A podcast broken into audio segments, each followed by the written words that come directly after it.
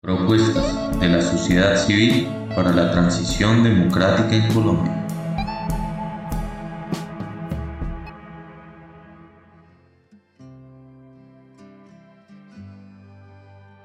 La propuesta de proceso de reforma tributaria estructural para Colombia, con base en principios constitucionales del Estado Social de Derecho, fue elaborada por Luis Jorge Garay y Jorge Enrique Espitia, en el marco de la crisis económica nacional acrecentada por la pandemia de COVID-19, padecida a nivel mundial, pero con graves impactos en Colombia. Esta es una conversación entre Victoria Solano, periodista y documentalista, Premio Simón Bolívar de Periodismo por su documental 970, con experiencia como realizadora en varios medios de comunicación como Telesur, RCN, Canal Capital y con producciones independientes de su autoría, en diálogo con Luis Jorge Garay, uno de los intelectuales más influyentes del país, ingeniero industrial y magíster en economía en la Universidad de los Andes. Además, doctor en economía del MIT.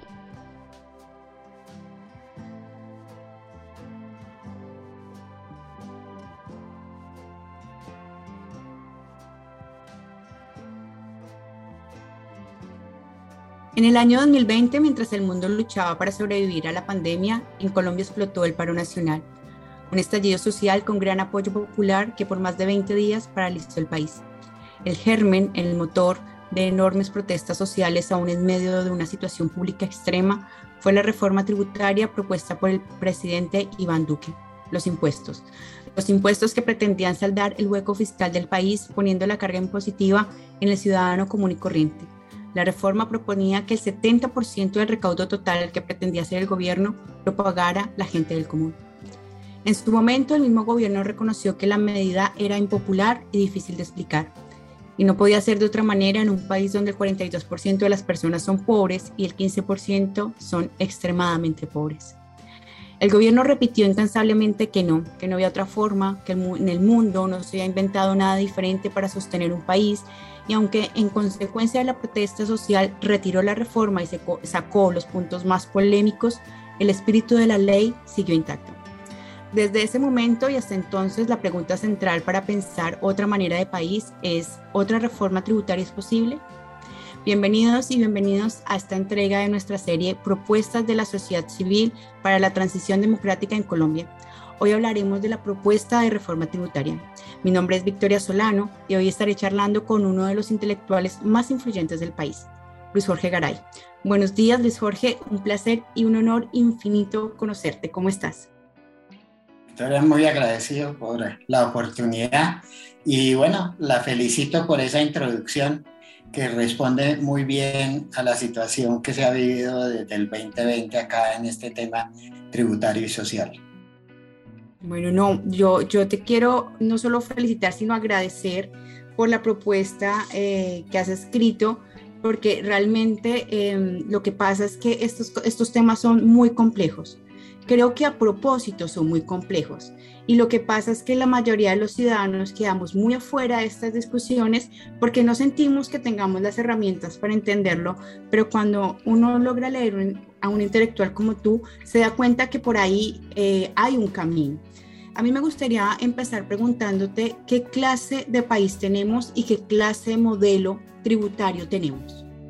Bueno, esta es una opinión muy personal que he venido desarrollando ya desde hace 20 años en un análisis sobre el tipo de sociedad que es la colombiana.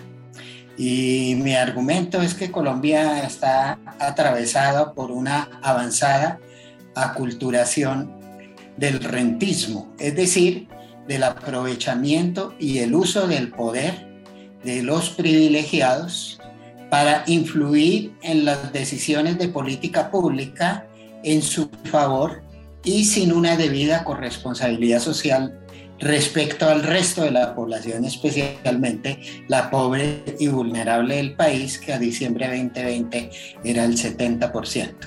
Esta aculturación rentística que va más allá de la búsqueda de rentas sino que es el poder de influencia de unos pocos sobre el diseño de las políticas públicas, pues tiene eh, varios eh, problemas graves, graves sistémicos.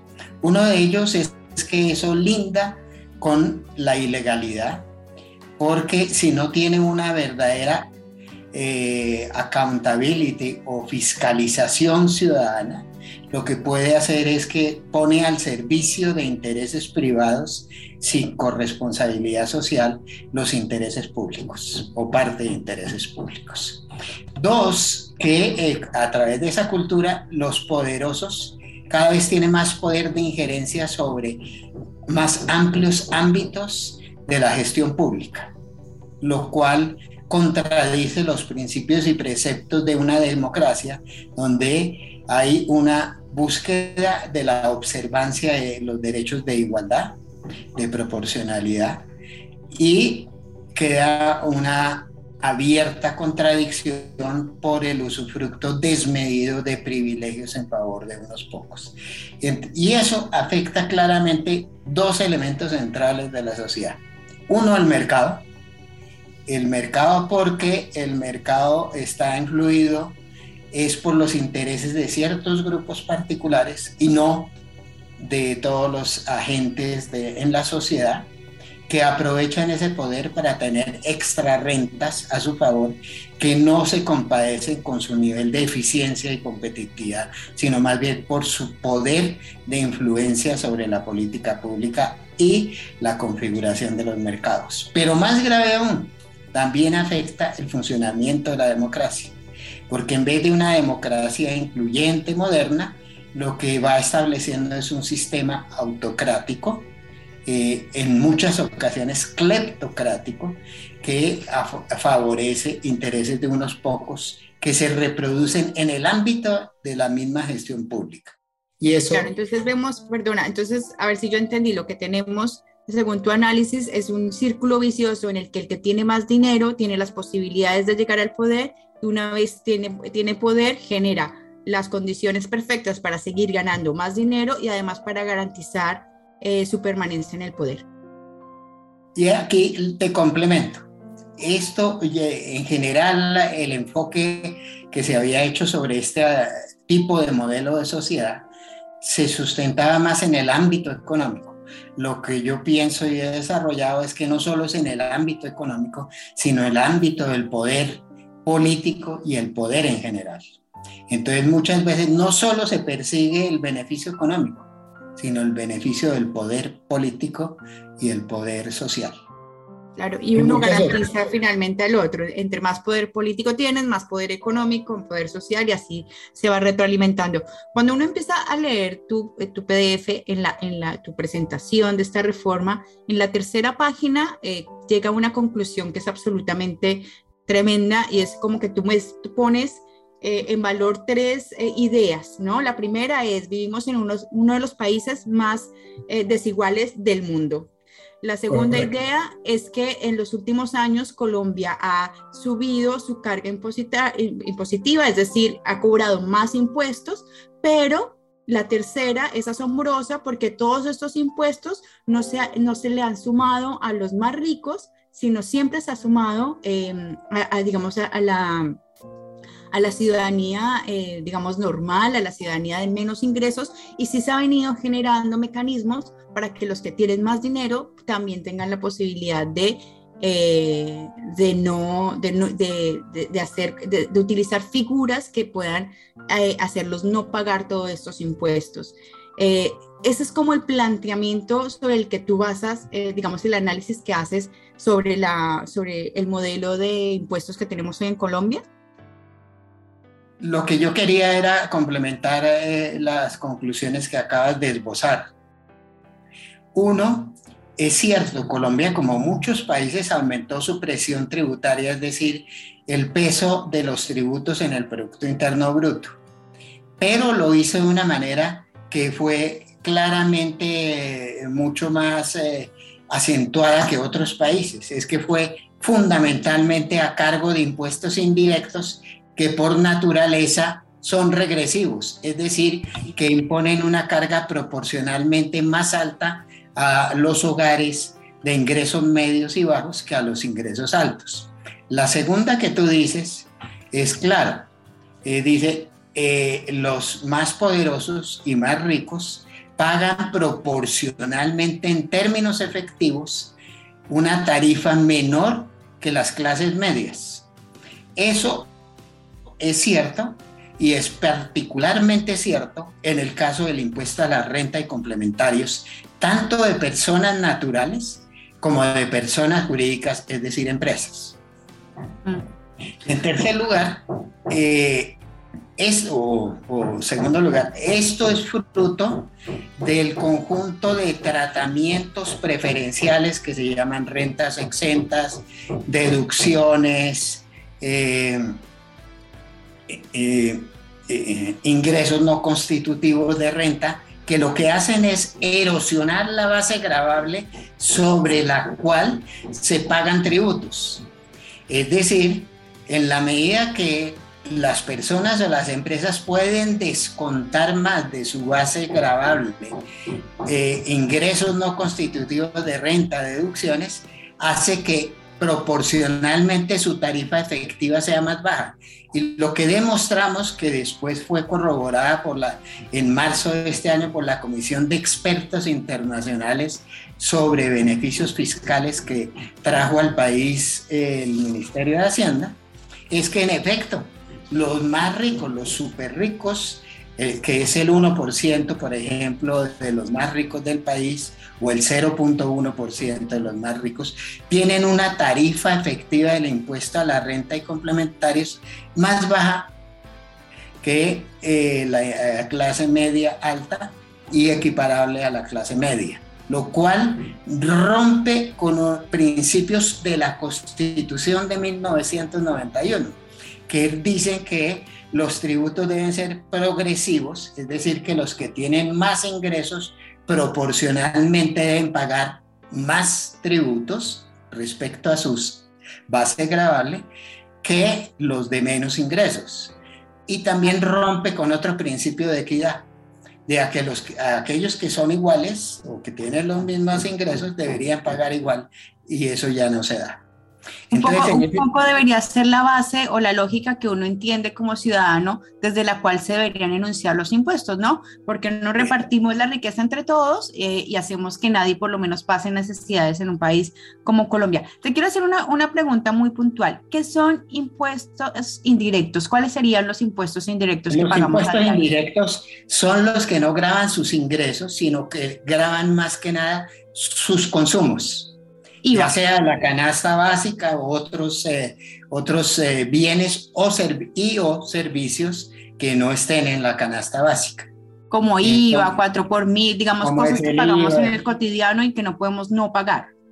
Exactamente.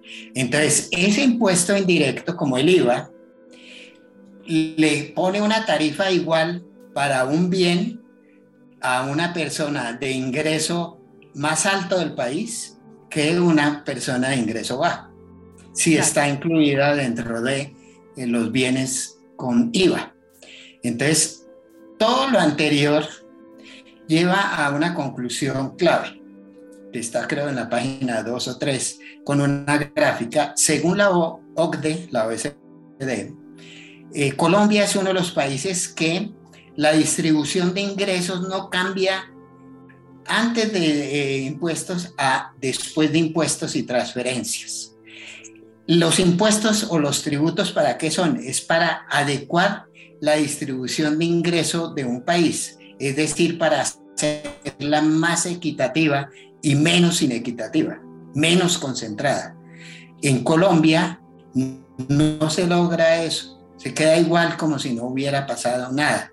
En un país como Suecia o los nórdicos, puede eh, la diferencia puede ser un 30%.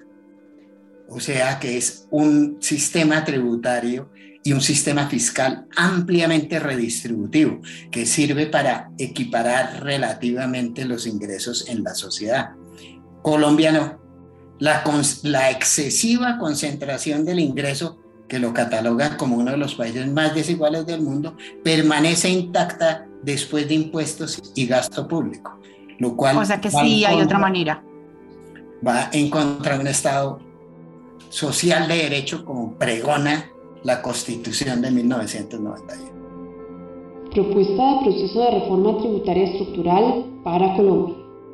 Bueno, entonces lo claro es que sí hay otra manera y que de hecho el espíritu del Estado Social de Derecho, eh, digamos, propone otro tipo de impuestos. Y tal vez por eso es la razón, por todo lo que estás eh, explicando ahora, es la razón por la que vemos cada año las declaraciones de renta de los más poderosos del, país en cero, ¿no? Es escandaloso que cuando una persona del común que gana dos, tres, cuatro sueldos mínimos paga un montón de declaración de renta, eh, vemos a los más poderosos del país y uno dice, bueno, yo quiero estos contadores, ¿no? Eh, porque declaran cero. Pasa algo similar con la minería, con las grandes empresas mineras, por ejemplo, que vienen y tienen unas exenciones que a veces, a veces terminan pagando menos que, por ejemplo, una persona que tiene una tienda en el pueblo. Pasa lo mismo, explicas eh, tú, por ejemplo, con las grandes terratenientes, ¿no? Con, con, las personas que tienen muchísima tierra en Colombia. ¿Cómo, cómo es esa relación? Y por ejemplo, vamos al de la tierra. Colombia es un país donde no hubo o no ha habido reforma agraria. Hay una altísima concentración de la tierra en Colombia el índice de Gini de tierra es entre 0,80 y 0,90 cuando el máximo es 1,0. Es después de Brasil quizá el país con mayor concentración de la tierra en el mundo.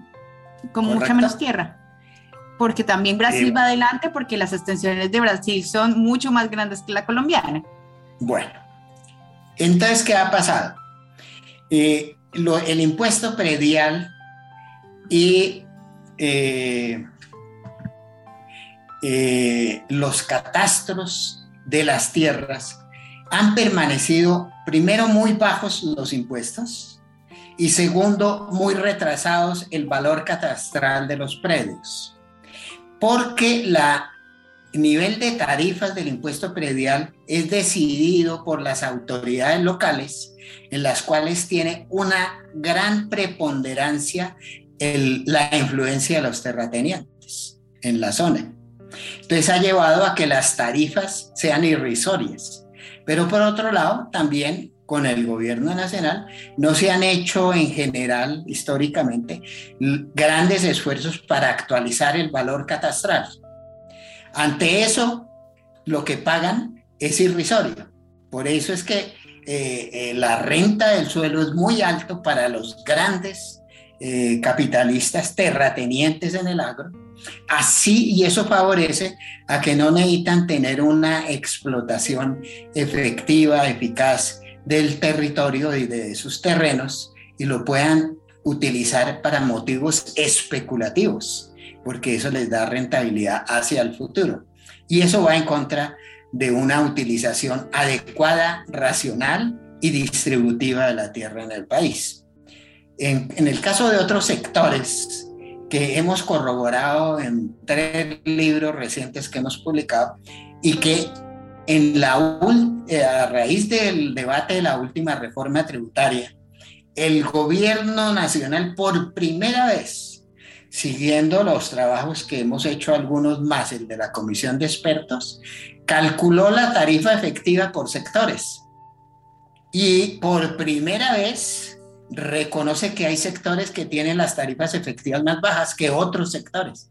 Y entre ellos el sector de financiero y de seguros es el más beneficiado por tener las tarifas más bajas en contra de lo que en una reciente entrevista afirmaba Luis Carlos Sarmiento Angulo de la revista Semana. Claro, mientras sectores como la agricultura y la pesca son los más grabados. Son más grabados. Entonces, en el caso de la minería que usted mencionaba, eh, tiene una mayor complejidad. ¿En qué términos? Que la minería, eh, especialmente en el modelo extractivista, de grandes proyectos, los principales eh, empresas explotadoras son transnacionales. Entonces ellos eh, eh, tienen que pagar no solo el impuesto de renta y complementario, sino las regalías. Las tarifas de regalías, por ejemplo, en Colombia, en el caso del oro, es de las más bajas del mundo, porque se, impone, se deciden en el Congreso de la República de manera política, con la influencia de grandes poderes de multinacionales, en el mismo seno del Congreso de la República. Entonces, el impuesto de regalías es irrisorio, por ejemplo, para el oro en Colombia. Más otros problemas. No tenemos una institucionalidad pública capaz de estar fiscalizando qué tanto oro sale de una mina legal de una multinacional. No hay esa capacidad. Entonces, la institucionalidad acepta lo que voluntariamente declara como producido por la empresa, en este caso multinacional.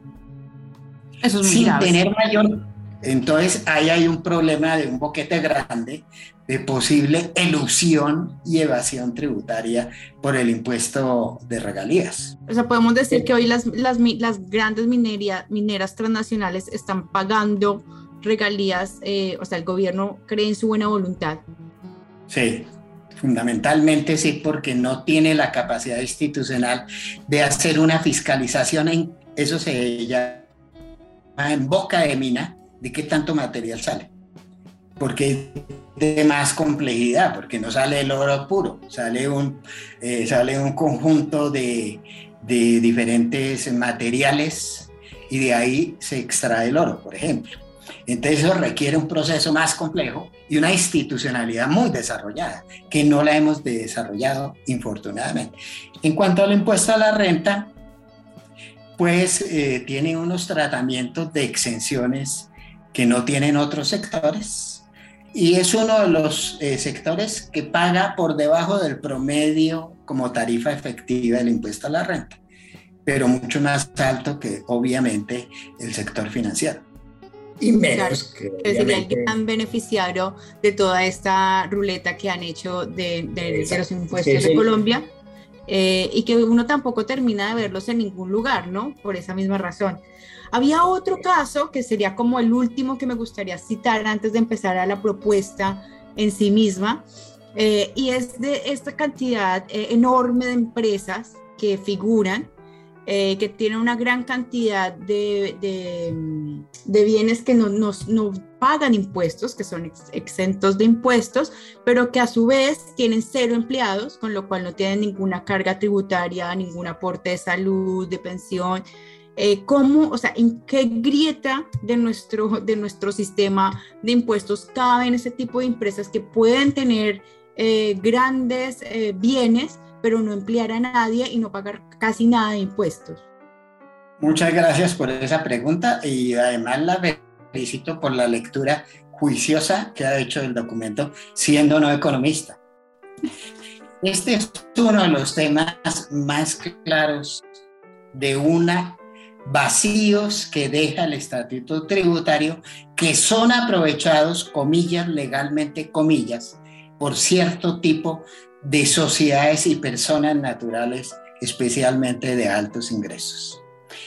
Eh, esto lo denunciamos en un libro el año pasado y en un documento como este que usted acaba de leer, eh, porque al mirar los datos del DANE por microdatos del DANE, encontramos que había del orden de 500 mil personas jurídicas inscritas ante la DIAN, pero de ellas más de 100 mil, o aproximadamente 100 mil, eran unas empresas o sociedades extrañas, porque muchas de ellas, no todas, pero muchas de ellas son sociedades que no pagan nómina, no pagan seguridad social y no pagan parafiscales.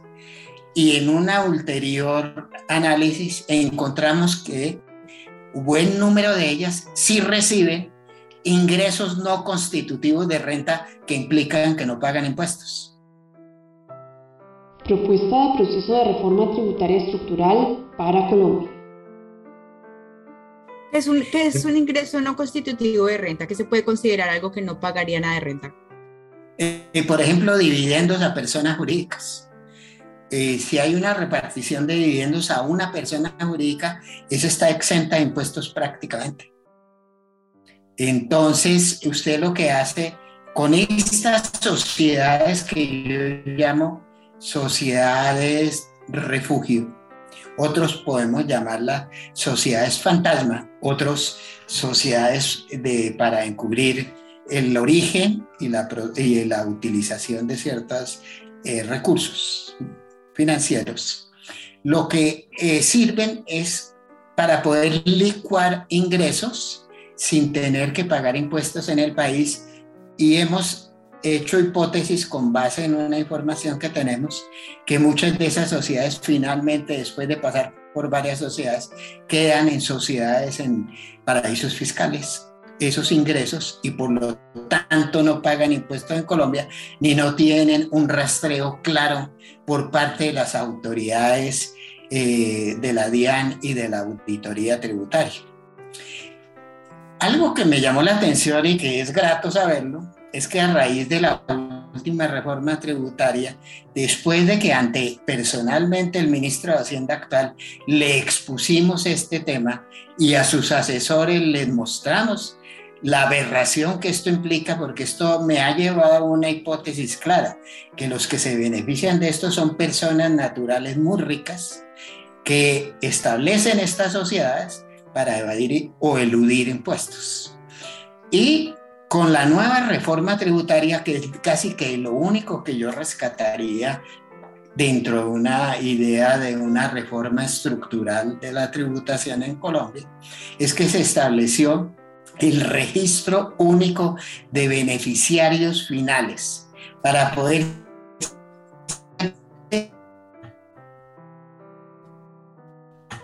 ¿correcto? Eh, y que toca hacer un registro cuidadoso de ello en aras de poder evitar que haya estos canales de evasión, ilusión y no seguimiento de dineros. Y, mi hipótesis que es especial, que es de los ricos, porque un pobre no va a hacer eso, ni una clase media. Esto es un eh, instrumento jurídico y económico y financiero que solo se hace de una manera muy especializada. Claro, y que, que, especialmente tienes que tener como un equipo o un conocimiento que te dé la posibilidad de entender que puedes hacer eso. O sea, digamos, una familia que tiene una casa para vivir no va a hacer eso con su casa. Eh, o que tiene dos casas, una para heredar a su hijo. Eso, eso igual es raro en Colombia, ¿no? Pero si la tuviera, eh, eso no, con su único negocio, su única casa, es muy raro que alguien haga eso, no le encontraría ningún sentido, ¿no? Entonces termina siendo siempre esta, volvemos al mismo lugar, quien sabe, quien conoce y termina haciendo cosas que son legales, que fue lo mismo que pasó con el escándalo de los paraísos fiscales, que el director de la DIAN salía a decir, o, o expresidentes o funcionarios decían, es legal, eh, es legal, pero no es, es para nada ético. O sea, de, verdad están sacando beneficio de un país y se lo están llevando al otro y nos está redistribuyendo, insisto, en un país con necesidades eh, muy, muy dolorosas. Digo, gente que en el, en el, paro, por ejemplo, confesaba que solamente podía comer una vez al día, o gente que iba a las marchas directamente para comer y decía, vengo a marchar porque acá como. Eh, de todas maneras, hay el 1% de súper ricos, cada vez más ricos, generando más mecanismos para pagar menos impuestos y ser todavía más ricos, que se niegan a repartir la riqueza que en definitiva sacan de Colombia. Así que es como muy aberrante eh, y es muy tremendo ponerlo así como sobre letra, como, como lo haces. Ya, yo, yo tenía pensado... Una sola predicción que es muy técnica, pero muy rápida. Eh, esta diferencia de tener sociedades afuera que han sido declaradas ante la DIAN a través de estas sociedades de refugio que te digo, mi sospecha, porque no tenemos los datos, es que muchas de ellas no han declarado ante la DIAN que existen esas empresas porque deberían tributar un monto X o Y o Z. Es decir, que son, a mi juicio, ilegales muchas de ellas a diferencia, porque no han sido claras, creo yo. Pero eso requiere una información que no, un hijo de vecino como yo no tenemos, sino eso, el gobierno tiene los elementos y los está buscando con este eh, registro único de, de beneficiario final, ir acopiando información para ir fiscalizando estos movimientos. Bueno, eh, pues qué bueno que se haga y ojalá de, frutos, ojalá, se avance. Y sobre todo que haya voluntad política, ¿no? Porque yo cuando hablo contigo me doy cuenta de que sí, de que hay otros caminos. Eh, entonces, de que sobre todo haya voluntad política para hacer un cambio. Bueno, creo que hasta aquí, hasta este punto, lo, lo más importante para mí era que habláramos un poco de, de lo que, de, de, la situación actual eh, y lo que también hace la necesidad de decir, bueno, ok, busquémosle otro camino a esto, ¿no? Eh, y ahora sí, me gustaría que tú empezaras a hablar y, y, la primera parte de tu, de tu propuesta para mí es como, me gustaría resaltarla porque es muy, pues muy hermosa porque sale desde la ética, ¿no?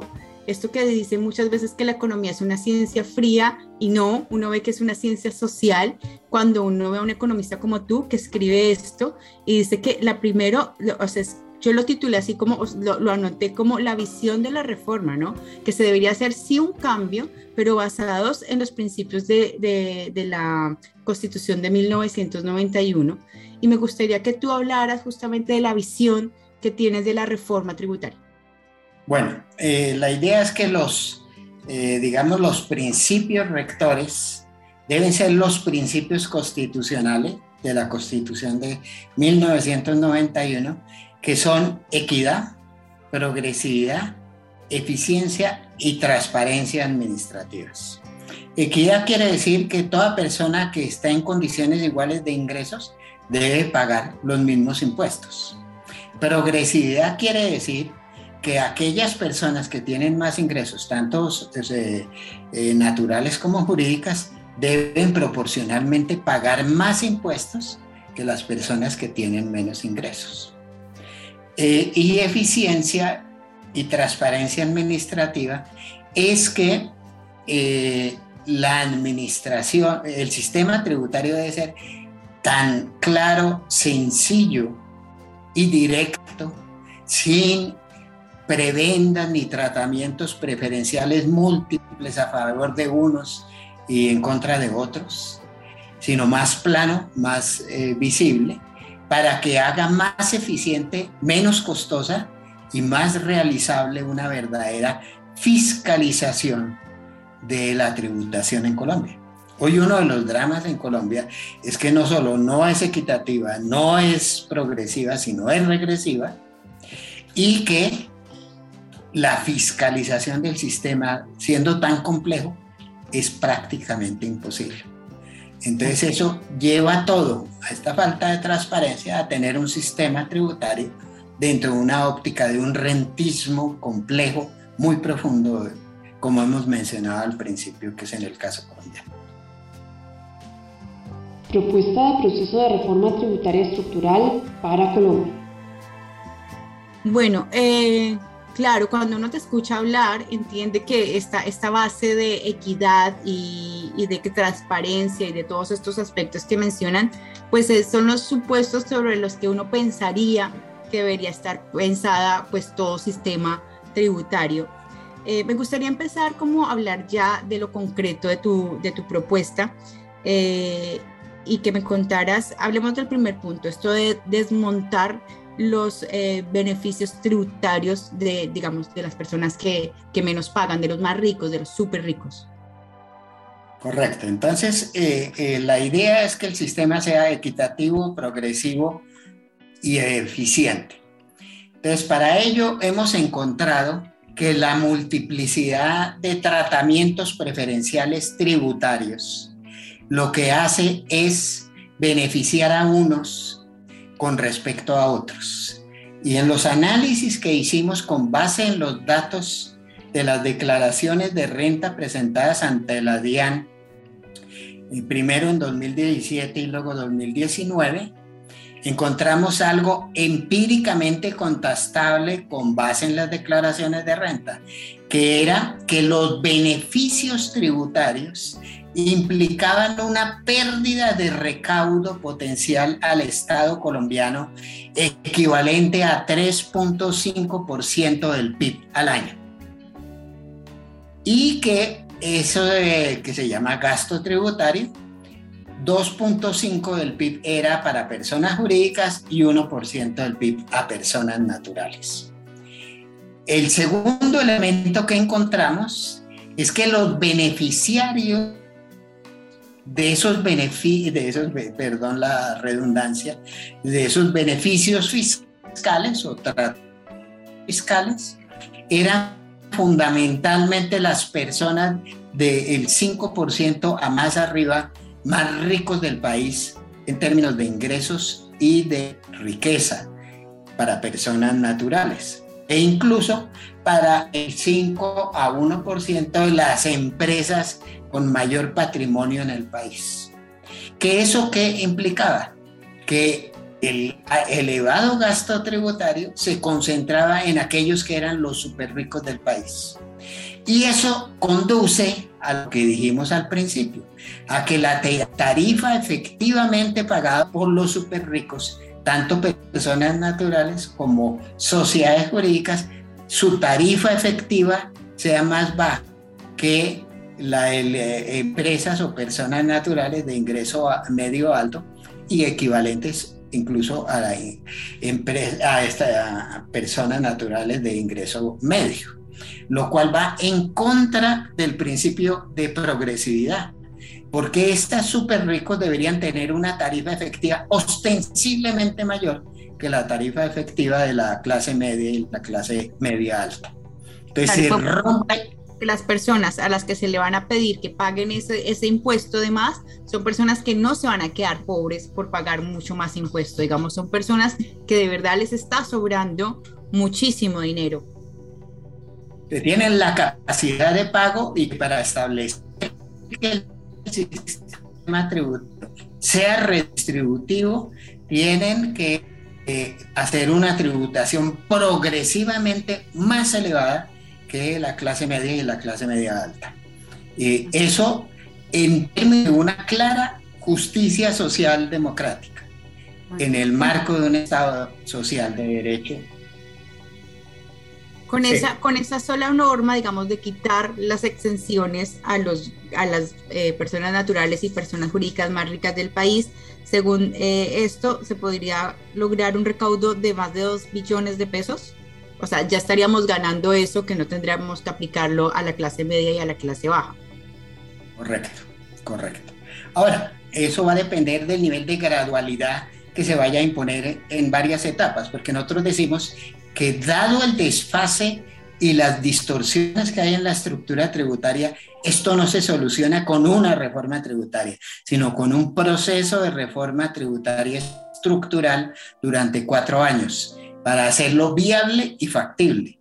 Entonces, esto es un proceso progresivo.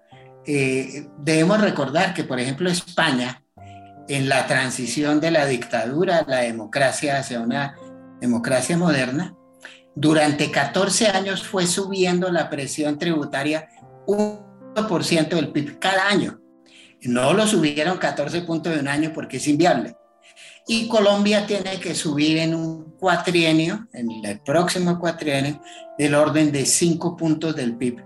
Por lo tanto, nosotros proponemos que como es un proceso anual, cada año deba subirse un punto por ciento del PIB o un poquito más, eh, para poder lograr que tengamos un Estado redistributivo que cumpla su función social como Estado social de derecho. ¿Qué pasa con este argumento de que los ricos eh, se les baja impuesto para que contraten más personas y así más personas tengan, trabajo? Esa es una teoría que se ha impuesto en ocasiones en países del norte como Inglaterra bajo Margaret Thatcher, en eh, eh, Reagan en Estados Unidos y recientemente Trump.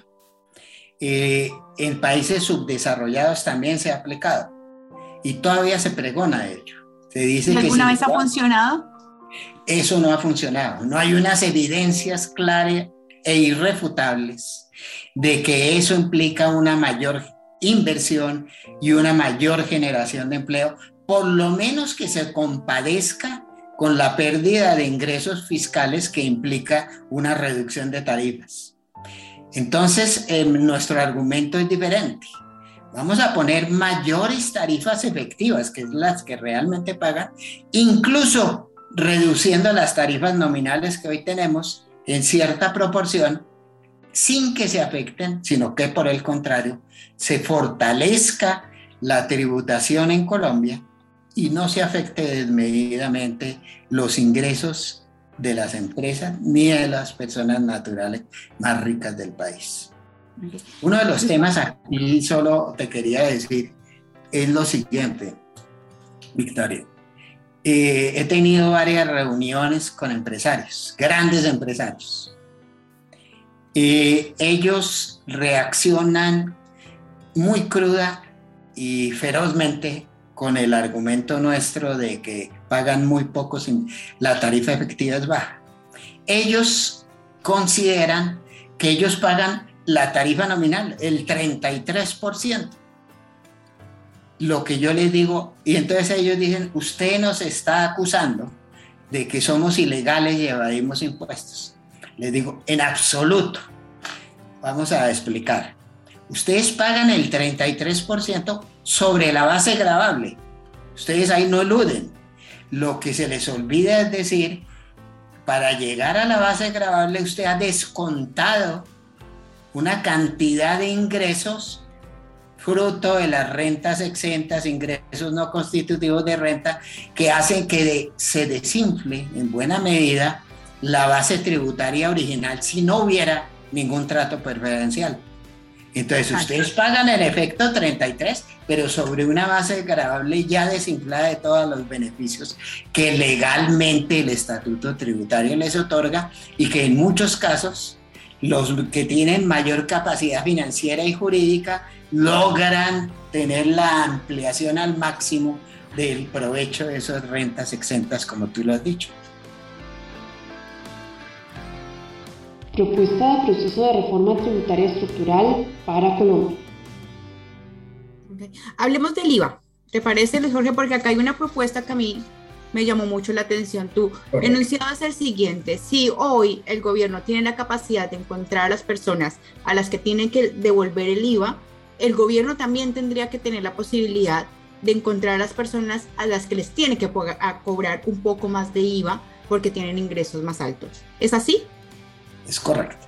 Eh, el, argumento es el siguiente. En la teoría tradicional ortodoxa, que defienden todos los organismos internacionales como el FMI, Banco Mundial, BIT, etcétera, incluso la OSD, se dice el IVA a la canasta de consumo familiar es regresivo. Nadie discute ya eso. Totalmente regresivo. Es decir, afecta más que proporcionalmente a los ingresos de la población de ingreso medio, bajo y bajo. ¿Correcto? Entonces se dice, la justificación sería instaurar un mecanismo de compensación, que en el caso colombiano empieza a funcionar en el año 2020, el año pasado, que se llama el mecanismo de devolución del IVA. ¿Correcto? La devolución del IVA en el año 2020 se aplicó a un millón de hogares en el 2020, el 42% de la población colombiana era pobre y el 18-17% vulnerable monetariamente. Es decir, no le llegó ni a la cuarta parte ni a la eh, de los hogares que le debería haber llegado para compensar parcialmente el impacto del IVA a bienes de la canasta familiar. Segundo hecho, los sistemas administrativos de información sobre ingresos de la población pobre son muy deficientes. Entonces hay serísimos problemas de focalización para un tipo de, de devoluciones a la población que debe recibir esas devoluciones. No están bancarizados o ya han ido siendo bancarizados, pero no tienen la información suficiente de sus ingresos y muchos de ellos quedan por fuera. ¿Ok? Entonces... Deberían, necesitan como una asesoría legal, por ejemplo, una asesoría contable, por ejemplo, para, para pedir que le devuelvan el IVA. ¿O por ejemplo, tendría que ir a, a, reclamar por qué no está en, un, en los sistemas interadministrativos del, del Estado de que ellos deberían recibir el IVA, la devolución del IVA. Tercer lugar, no solo hay problema de focalización, es el de costo de transacción, tanto para las eh, personas pobres como para el Estado. Entonces esto implica que al pobre que no esté bancarizado, es muy difícil lograr monetizar esa devolución y hacerla realidad mensualmente. Segundo, hay un elevado costo al Estado para administrar para el 50% de la población colombiana la devolución del IVA, por decir algo.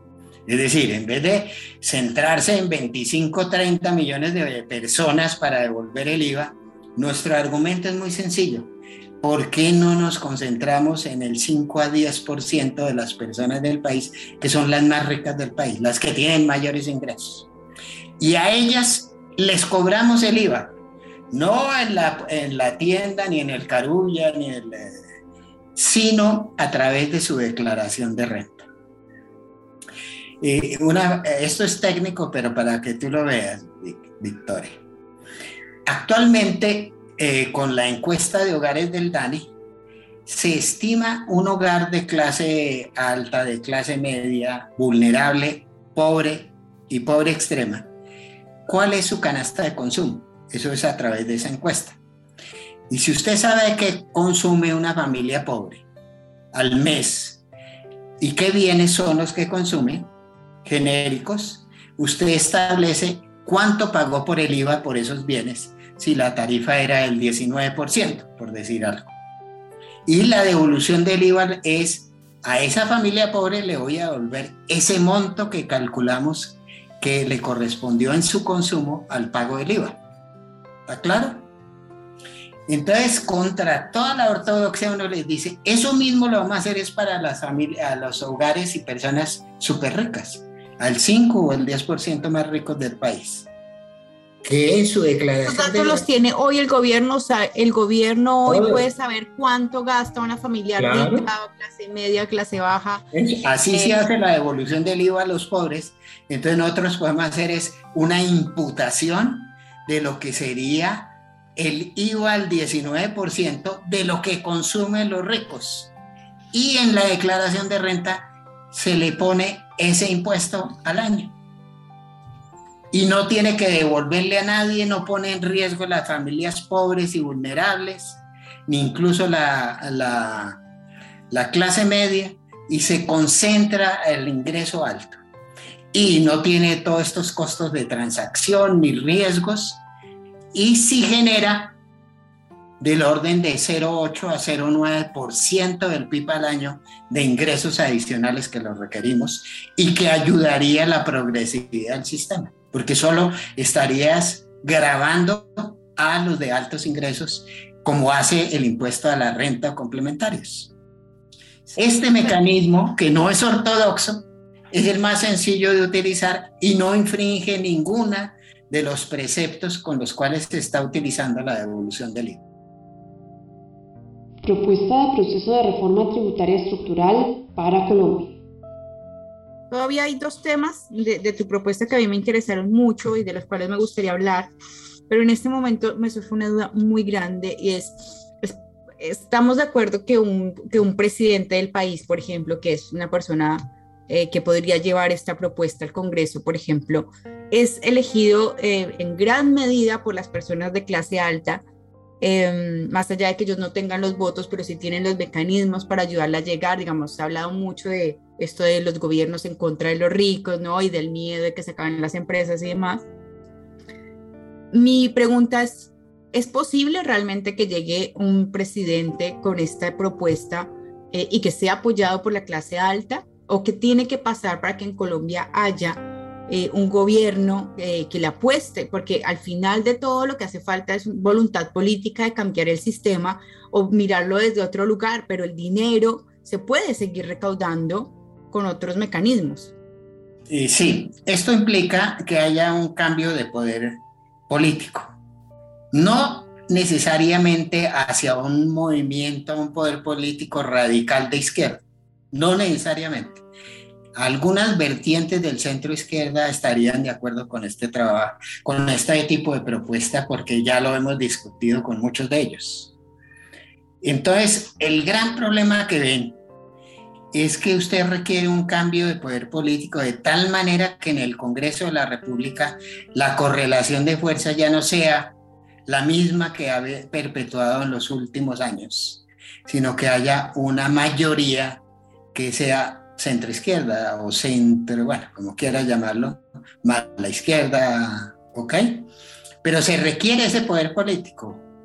Y en, instituciones como el Congreso, pero también dentro del Estado, luego a la hora de introducir las reformas, ¿correcto? Eso es viable, porque esto no está en contra de las bases del capitalismo. Está haciendo es un fortalecimiento de las bases de una democracia inclusiva y sustantiva, de un Estado social de derecho y de un sistema capitalista moderno justo, con justicia social y justicia tributaria. ¿Ok? O sea, esto no es eh, una propuesta comunista, antisistema, nada. Es ordenar el sistema hacia una democracia y un Estado social de derecho. En, con mercado, pero un mercado eficiente y competitivo y no un mercado eh, con una institucionalidad extractiva a favor de ciertos, de unos pocos y no de todos. Claro, eh, ¿pondría en algún riesgo a la empresa privada, por ejemplo, a las grandes corporaciones? En absoluto. Lo que estamos demostrando es que van a pagar tarifas efectivas más altas, pero que no ponen en peligro su capacidad de inversión en el caso de empresas, ni tampoco la reproducción del capital en el caso de personas naturales reduce su ingreso disponible en una proporción menor, pero que es ampliamente justificable con fines de justicia social y justicia tributaria, fiscal. Pero no, ni los empobrece ni les pone en riesgo eh, toda la acumulación que han hecho a lo largo de su vida, sino que lo pone a tributar en condiciones de equidad y progresividad adecuadas. ¿Qué pasa con el emprendedurismo? ¿Qué pasa con la persona que tiene una empresa, que está empezando, que quiere emprender en Colombia? ¿Esta propuesta que tú traes la afectaría? Esto que dicen de no, eh, los impuestos contra la empresa hace que sea imposible emprender y generar nuevos eh, empleos, por ejemplo, o nueva industria. Eh, uno de los temas importantes acá es que hay una propuesta al menos temporal de que la tarifa del impuesto a las empresas o emprendimientos medianos y pequeños sea menor que la tarifa marginal de las empresas grandes, con grandes patrimonios, en aras de favorecer ese emprendimiento y esa pequeña empresa y microempresa, debemos recordar que son las que más generan empleo. Ya son las que generan una altísima proporción del empleo en el país. ¿Ok? Entonces ahí tenemos esa consideración.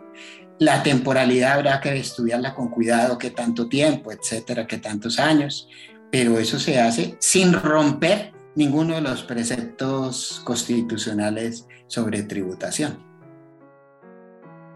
Bueno, entonces quiero hacerte una pregunta que quizás sea la pregunta de cerrar el podcast. Yo te quiero decir a, las personas que escucharon este podcast y pensaron, hay una posibilidad.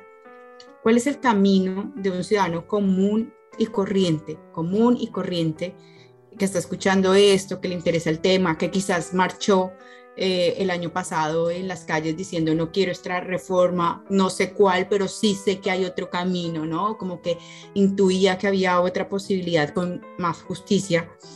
Eh, ¿cuál sería el camino para esas personas, digamos, el, el, paso a paso para, para, que una reforma así o similar pueda, pueda ser realmente cierta en un país como Colombia? Bueno, sí, tenemos que... Este tipo de procesos no se da sin una participación y un activismo democrático ciudadano, sin la menor duda. Primero, no solo en las urnas, eligiendo aquellos funcionarios públicos de elección popular que vayan en una idea de fortalecer el Estado social de derecho y la justicia social. Segundo, se requiere una participación ciudadana ante la institucionalidad a través de diversas manifestaciones eh, educadas y formadas sobre la institucionalidad para eh, adquirir el compromiso de estos cambios, que no solo se da en presencia de funcionarios electos en el Congreso de la República, en el Consejo, en las asambleas departamentales, sino también un activismo democrático ciudadano ante esa institucionalidad para velar porque las reformas tengan este contenido. Y para ello la opinión pública, los medios de comunicación y las diferentes formas de expresión popular se vuelven fundamentales para que esto no sea una causa de unos pocos, sino una causa más amplia popular. Eh, estamos en ese proceso, creo que lo que sucedió en el año 2020 es ilustrativo de que sí es posible tener causas populares bien argumentadas, bien formadas, con expresión democrática, libre, no violenta, para ir encauzando cambios que se requieren si queremos tener una sociedad que sea democrática. ¿Qué faltó en esa oportunidad? Dice que a veces en Colombia uno dice faltó cinco para el peso, ¿no? Porque si bien se retiró la reforma, se puso otra reforma que era más o menos lo mismo, tú bien lo decías, eh, lo único rescatable es, eh, es, el seguimiento a este tipo de empresas. Eh, ¿qué, ¿qué, faltó? Que cuando tú estabas siguiendo seguramente ahí el proceso, súper activo, leyendo la reforma, compartiendo la reforma, tus puntos de vista, ¿qué faltó para que se hiciera un cambio? de verdad, como no solamente retirar la, reforma, sino repensar el sistema tributario. ¿Qué hizo falta en ese momento? Es muy interesante porque nosotros tuvimos la oportunidad de estar en todo el proceso eh, congresional sobre lo tributario. Con los documentos que hemos escrito, tuvimos cercanía con ciertos grupos de centro izquierda y de izquierda para discutir esto y, e incluso con el gobierno nacional. Y no se logró avanzar en la dirección que se requería porque el gobierno nacional, una vez retirada la, el proyecto de ley Carrasquilla, llamémoslo así, dijo vamos a ir por lo minimalista que pueda tener una venta política.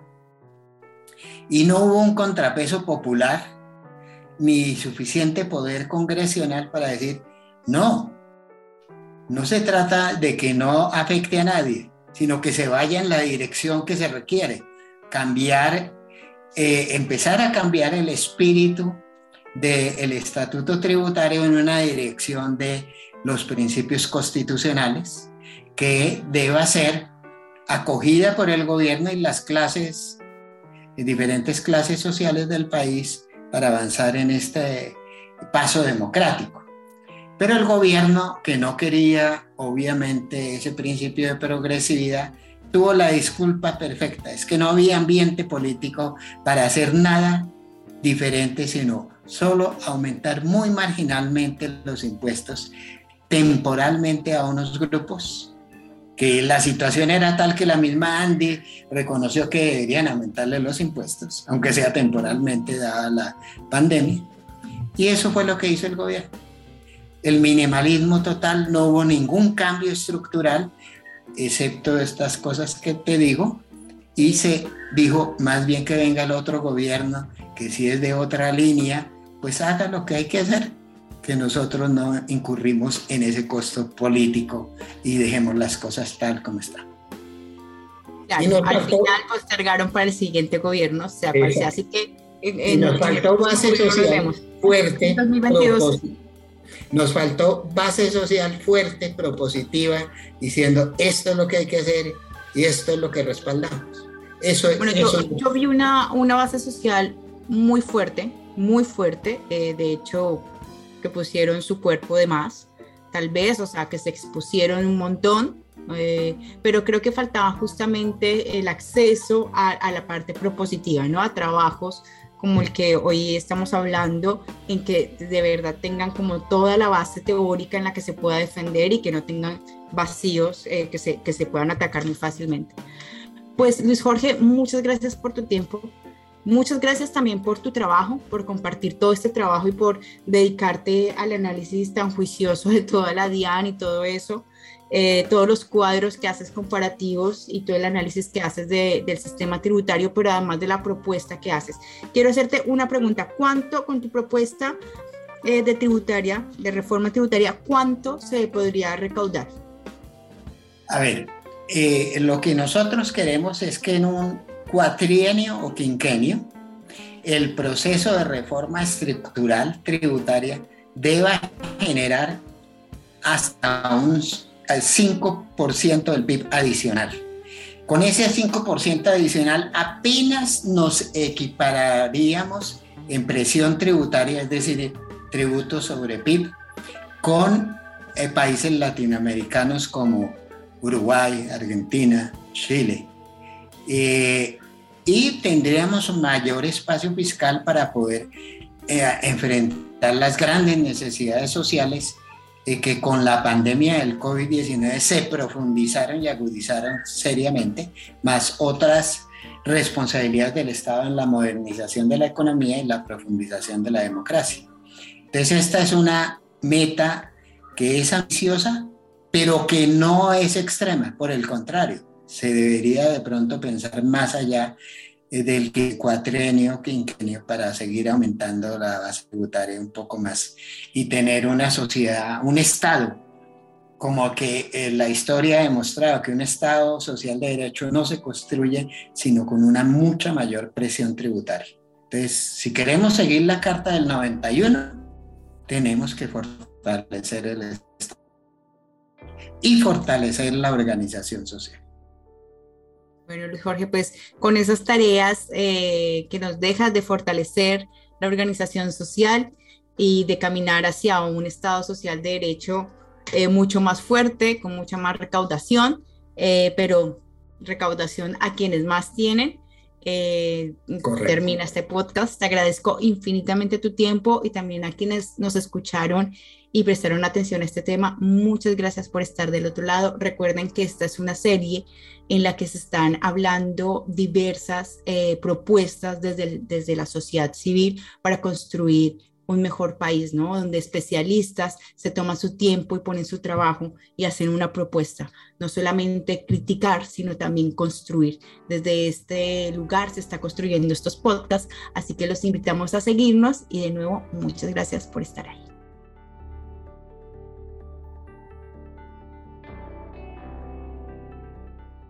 Esta serie se puede realizar por la iniciativa de la Corporación Latinoamericana Sur con el apoyo del Centro Internacional Olof Palme de Suecia. Conduce Victoria Solano, preproducción Yomar Boorques, postproducción Alejandra Bernal. Agradecemos por tomarse el tiempo de escucharnos. Les invitamos a acompañar activamente el transcurrir de esta propuesta que encuentran completa en los enlaces en la descripción de este podcast y les animamos a estar pendientes de las siguientes entregas de esta serie con propuestas de la sociedad civil para la transición democrática en Colombia.